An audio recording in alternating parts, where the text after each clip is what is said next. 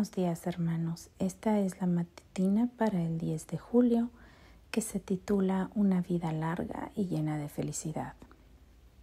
El versículo dice así, No olvides mis enseñanzas, hijo mío. Guarda en tu memoria mis mandamientos y tendrás una vida larga y llena de felicidad. Proverbios 3, 1 y 2. Ciro, el rey persa mencionado en Isaías y en Daniel, es considerado uno de los prohombres de la historia.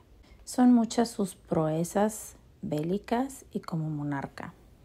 Pero me gustaría que habláramos hoy de un episodio que nos cuenta Cicerón en su obra La ancianidad. Un día el rey Ciro recibió la visita de Lisandro el espartano Lisandro llegó cargado de regalos que elevaban la gloria y el poder de Ciro. Como era su costumbre, el persa trató con bondad y cortesía a su visitante. Lo invitó a ver un recinto que había sido plantado con gran esmero. Lisandro quedó admirado de la altura de los árboles, de las flores y de la destreza del que había planificado y llevado, llevado a cabo tan magnífica labor. Dice Cicerón que al ver la admiración de Lisandro, Ciro comentó, yo he planificado todo esto. La conformación de las hileras es mía. Su disposición, muchos de estos árboles han sido plantados por mi propia mano. Entonces Lisandro, fijando su mirada en su vestido púrpura y en la elegancia de su persona y su vestuario persa con cantidad de oro y muchas joyas, dijo, Con razón ciertamente te llaman feliz. El rey Ciro, plantando árboles? Sí, ocupar una posición elevada bajo ninguna circunstancia exime a nadie de tomar parte en las tareas rutinarias de la vida. Y ahí radicó el gran parte la felicidad de Ciro. A veces solemos pensar que la esencia de la felicidad reside en tener mucho dinero o en realizar el viaje de nuestros sueños o en instalar el negocio anhelado.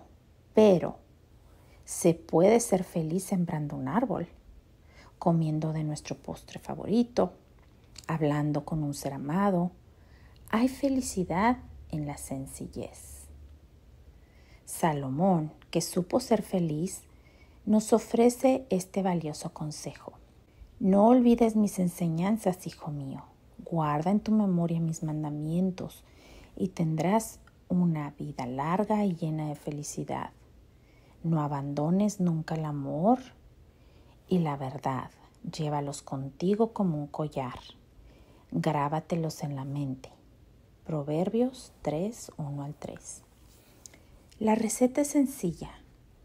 Obedecer a Dios y nunca abandonar el amor y la verdad. Entonces la gente dirá de nosotros, con razón son felices. Padre bendito que estás en el cielo, te damos gracias por este mensaje. Te damos gracias por hacernos ver la felicidad y la belleza en las cosas sencillas de la vida que tú has creado. Te pedimos, Padre bendito, que nos ayudes a apreciarlas y hacer tiempo para ellas, hacer tiempo en el deleite de la naturaleza, al igual que en el de tu palabra. Te pedimos, Padre bendito, te quedes con nosotros el resto del día, guíes nuestra mente y nuestro corazón en todo momento. Todo esto te lo pedimos en el nombre de tu Hijo amado Jesús. Amén.